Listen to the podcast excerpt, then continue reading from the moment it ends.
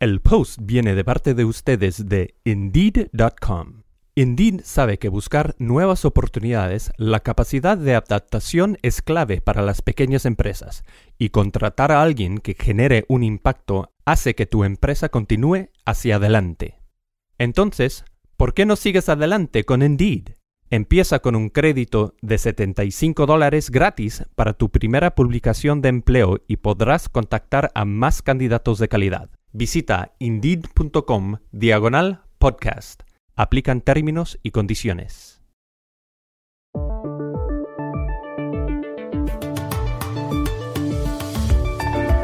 Tremenda reacción ciudadana en Colombia por la muerte, a manos de dos policías y en una calle de Bogotá, de un hombre llamado Javier Ordóñez. Minutos antes los agentes lo controlaban con pistolas de electrochoques, mientras él les decía que lo soltaran, que se iba a ahogar. Todo consta en un video.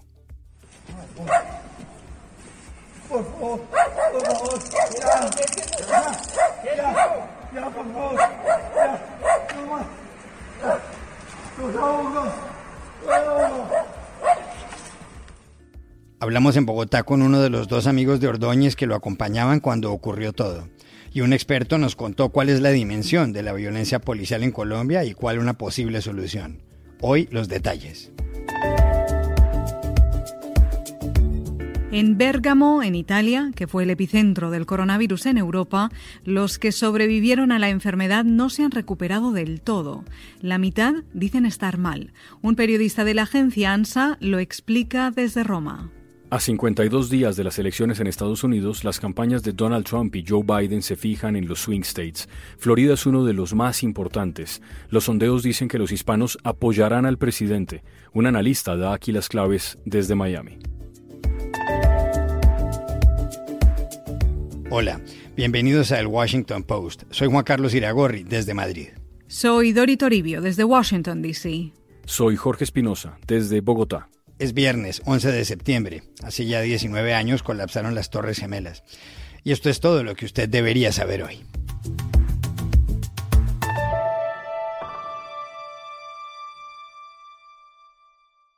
Una decena de muertos, 250 heridos y destrozos por doquier son el producto de las manifestaciones de protesta en Colombia, principalmente en Bogotá, por un episodio de violencia policial. Ocurrió en la madrugada del miércoles en Engativá, en el occidente de la capital. Dos policías controlaban por la fuerza en el suelo a Javier Ordóñez, de 44 años, quien les suplicaba que lo dejaran respirar. Los agentes no le hicieron caso y se lo llevaron a un CAI, sigla que significa Comando de Acción Inmediata. Los CAI son generalmente edificaciones pequeñas, a veces en parques, donde hay policías. Javier Ordóñez murió en el CAI. Trabajaba de taxista, terminaba su carrera de derecho, tenía dos hijos. Y su fallecimiento desató una ola de protestas ciudadanas contra la brutalidad de la fuerza policial. El detonante fueron los vídeos de cómo lo redujeron en la calle con pistolas taser de choques eléctricos los oficiales. ¿Cómo pasó todo exactamente? Hablamos en Bogotá con Juan David Uribe Zuluaga, que estaba con Javier Ordóñez y con otro amigo.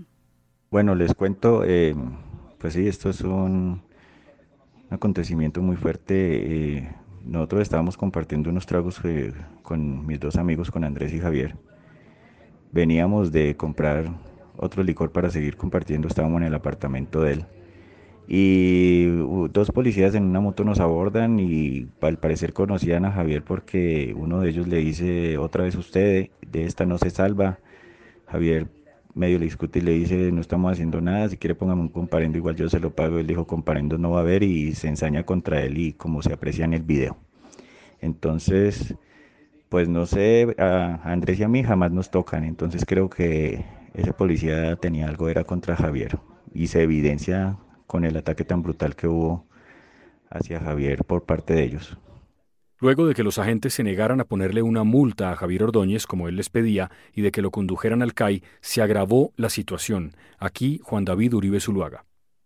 Posteriormente a Javier y a Andrés, Andrés estaba grabando también igual que yo y le quitaron el celular porque estaba grabando. A mí me lo iban a quitar, pero pues yo no dejé, yo me hice hacia atrás del parqueadero y no dejé que me, me quitaran a mí también.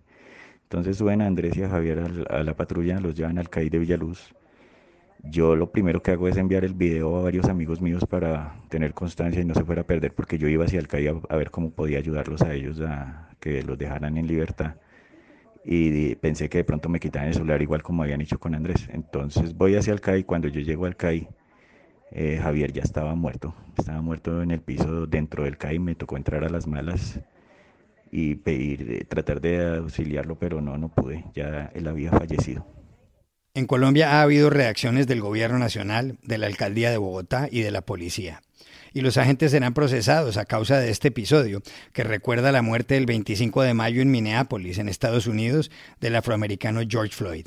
Más allá de todo eso, quisimos conocer la magnitud de la violencia policial en Colombia y sus posibles soluciones. Para ello contactamos en Bogotá con Alejandro Lanz, codirector ejecutivo de Temblores, una ONG de derechos humanos que estudia esos casos. Bueno, en Temblores ONG hemos venido documentando a lo largo de estos últimos tres años cómo la fuerza pública ha cometido ciertas violencias contra la ciudadanía.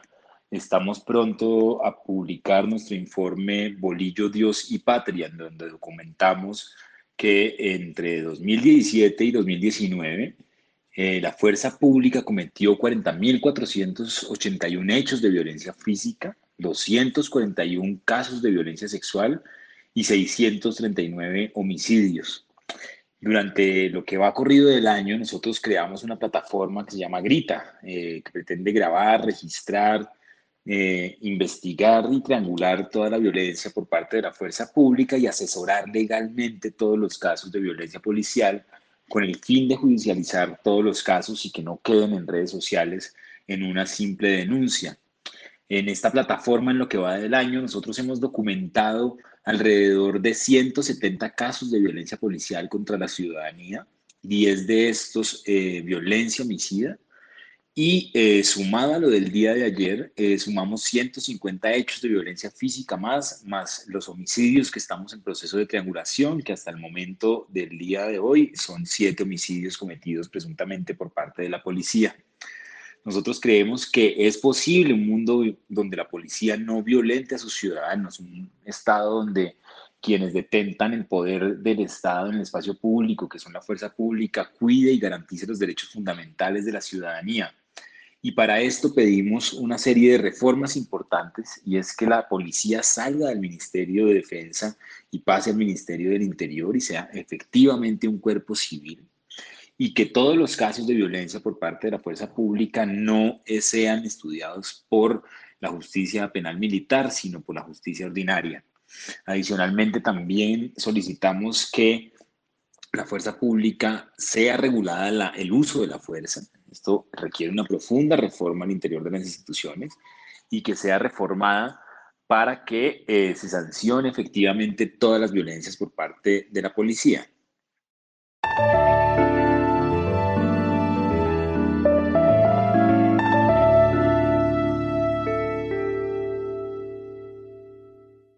Bérgamo, ciudad italiana, 40 kilómetros al noreste de Milán, fue el primer gran epicentro del coronavirus en Occidente. Dori, la enfermedad llegó allá y se cobró la vida de numerosas personas entre los 125.000 habitantes. Después pareció irse, pero no ha dejado secuelas. Por estos días, los médicos están llamando a los sobrevivientes de la enfermedad a preguntarles cómo están. La mitad de los pacientes responden con una palabra, mal. ¿Es así de grave el asunto? Se lo preguntamos en Roma a Marcello Campo, periodista de la agencia italiana de noticias ANSA. Sí, eh, las cosas están exactamente así. Eh, desde hace meses, desde que empezó la pandemia, todo el mundo sigue las frías eh, estadísticas de las víctimas, contando los muertos, pero pensando que quienes, quienes superan la enfermedad ya están sanos y salvos. Pero no es así, para nada. En Bérgamo, la ciudad símbolo de la primera ola de la epidemia en Europa, epicentro mundial del virus, ahora miles supervivientes del COVID están teniendo problemas de salud, a veces incluso muy complicados. En el hospital de la ciudad, tristemente famoso, eh, Papa Giovanni XXIII, ese es su nombre, al menos 20 personas cada día se someten a examen médico para verificar cuáles son las consecuencias del virus en su cuerpo. eh, como eh, hemos em, recogido en muchos reportajes de mi agencias, ANSA, hay casos como el de una mujer de 54 años que todavía no puede subir un tramo de escaleras sin quedarse sin aliento y que se cansa como si tuviera 80 años, o gente que aún no ha recuperado el sentido del gusto, perdido durante la enfermedad. Los médicos de Bergamo dicen que el virus claramente deja secuelas en todo el cuerpo, pero deja marcas muy diferentes de un paciente a otro, en algunos pocas, en otros mucho más. Entre los primeros 750 pacientes examinados, alrededor del 30% todavía tienen problemas respiratorios. Otro 30% en cambio tiene otro tipo de problemas, eh, eh, como anomalías cardíacas y obstrucciones arteriales. Muchos científicos han alertado sobre los efectos del coronavirus en quienes lo superan. Sobre eso hablamos en Ciudad de México con Roselín Lemus Martin, doctora en biología molecular de la Universidad de Oxford. Esto, esto eh, va a ser muy, muy estudiado y sigue siendo estudiado y se está estudiando bastante. Eh, las secuelas del, coronavirus. Las personas que eh, tanto asintomáticas como que sí estuvieron enfermas, incluso hospitalizadas, se ha estudiado que tienen secuelas en el corazón y se predice que personas asintomáticas que no tuvieron ningún síntoma pero que fueron positivas al virus en algunos años van a desarrollar problemas del corazón. Entonces tenemos que estar preparados para esto porque eh, pues va, a haber un resurgimiento de, problemas de corazón bastante fuerte y, también no se conoce eh, los efectos del virus totalmente en cada una de las partes del cuerpo humano. Se ha estudiado eh, en, tanto en corazón como en sistema respiratorio, en sistema nervioso, entonces también vamos a ver un surgimiento de, de ese tipo de enfermedades en el futuro. Entonces la, la población tiene que estar atenta de su salud en general por los siguientes años.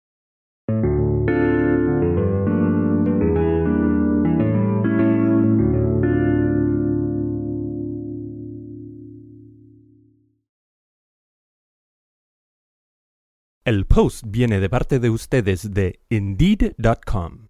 Indeed sabe que buscar nuevas oportunidades, la capacidad de adaptación es clave para las pequeñas empresas, y contratar a alguien que genere un impacto hace que tu empresa continúe hacia adelante. Entonces, ¿por qué no sigues adelante con Indeed? Empieza con un crédito de 75 dólares gratis para tu primera publicación de empleo y podrás contactar a más candidatos de calidad. Visita indeed.com diagonal podcast. Aplican términos y condiciones. A poco ya de las elecciones presidenciales del 3 de noviembre en Estados Unidos, las campañas de Donald Trump y Joe Biden ponen el foco en ciertos estados. Se centran en aquellos que pueden inclinar la balanza, en los llamados swing states, que unas veces votan mayoritariamente por los demócratas y en otras ocasiones por los republicanos. En Estados Unidos las elecciones son indirectas. Los ciudadanos votan por los delegados que su estado envía al colegio electoral. Este colegio tiene un total de 538 miembros. Se requiere la luz verde de 270 para ser presidente. Florida es clave, aunque según el promedio nacional de encuestas que hace Real Clear Politics, Biden cuenta con el 50,5% de la intención de voto frente al 43% de Trump, un sondeo de NBC News del 8 de septiembre señala que en ese estado hay empate. Así es, Espinosa, cada candidato tiene un 48%, pero en ese sondeo de NBC News surge otro dato impactante. En Florida, entre los votantes hispanos, Trump le ganaría a Biden con un 50 frente a un 46%. Para entender la importancia electoral de la Florida, con sus 21 millones de habitantes, llamamos a Miami al periodista de BBC Monitoring, Luis Fajardo. Juan Carlos, Florida es un campo de batalla electoral crucial. Este estado manda 29 delegados al colegio electoral, la entidad que eh, finalmente elige al presidente de Estados Unidos. Solamente los estados de California y Texas mandan más delegados a este, a este colegio electoral. Entonces es una, una potencia electoral sin duda dentro del país. Además, la otra particularidad que tiene es que es lo que llaman en Estados Unidos un swing state, un estado péndulo. La cosa es que en la polarización política que hay en Estados Unidos en este momento, la mayoría de los estados está casi que sin duda alineado con un partido o con el otro desde antes de las elecciones. Por ejemplo, todo el mundo da por descontado que California va a votar demócrata, mientras que es extremadamente probable que Texas vote republicano. En cambio, Florida es uno de los pocos estados, son cerca de una máximo una docena de estados, donde el resultado en realidad está en juego, donde hay una, las elecciones eh, se definen por muy pocos votos generalmente. Eh, y podrían ir para cualquiera de los dos lados. Por ejemplo, Florida votó por Donald Trump en el 2016, pero antes, en las elecciones anteriores, lo hizo por Obama. Y las elecciones tienden a ser extremadamente reñidas aquí. El caso más célebre, por supuesto, fue el que se dio en las elecciones del año 2000, cuando Al Gore y George W. Bush se enfrentaban. El resultado final de Florida terminó favoreciendo a Bush por 537 votos y ese resultado, esa ínfima cantidad de votos fue la que finalmente le entregó la presidencia a Bush en ese momento. También le preguntamos a Luis Fajardo por qué, si Donald Trump ha hecho comentarios ofensivos sobre las minorías y sobre grupos inmigrantes, logra respaldos en Florida. Hay varios factores para tener en cuenta. En primer lugar, los latinos de Florida son un poco distintos a los latinos de otras partes del país. La comunidad hispana en sitios como Texas, como California, está compuesta en su mayoría por personas de ancestro mexicano, quienes tienden a votar demócrata, y las encuestas muestran que están muy en contra del presidente Trump y de su reelección. Sin embargo, en Florida eh, juega un papel muy importante demográficamente la comunidad cubana estadounidense. Hay más de un millón de cubanos viviendo personas de ancestro cubano viviendo en Florida y ellos por razones históricas tienden a votar republicano. Entonces digamos que ahí hay una ventaja eh, de carácter histórico para el presidente Trump. Además, las encuestas muestran que Trump ha tenido, ha tenido bastante éxito en convencer a, mucha parte, a una buena parte de este electorado que, eh, que, Joe Biden de alguna manera representa una opción radical extremista de izquierda. Lo tratan de presentar en algunos casos como supuestamente como un comunista que quiere volver Estados Unidos una nueva Venezuela, según esta interpretación. Y ese mensaje ha resonado eh, con muchos cubanos estadounidenses y también con muchos venezolanos que han em, abandonado la inestabilidad política de su país para venir aquí a Estados Unidos y ese es un mensaje que les ha calado bastante. Ahora en la BBC también hemos estado hablando con los encuestadores, en particular en Miami, que nos cuentan otros factores que también han, tenido que ver con esta, con esta tendencia. Ellos dicen que el Partido Demócrata ha mostrado mucho menos interés que el Partido Republicano y que Donald Trump en cortejar a la comunidad eh, cubana de Miami, que Trump viene haciéndolo hace literalmente hace años, preparando para esta campaña de reelección, mientras que Biden llega tarde. Recientemente hemos visto algunos esfuerzos, por ejemplo, eh, eh, están emitiendo comerciales de televisión con eh, cantantes famosos de reggaetón a favor de la campaña de Joe Biden, tratando de convencerlos a los latinos de que voten por Joe Biden, tal vez buscando el voto de los puertorriqueños y de otras comunidades aquí. Falta ver si esto va a ser lo suficientemente efectivo para ganar eh, espacio en una comunidad latina donde Donald Trump aparentemente está sacando un poco de ventaja.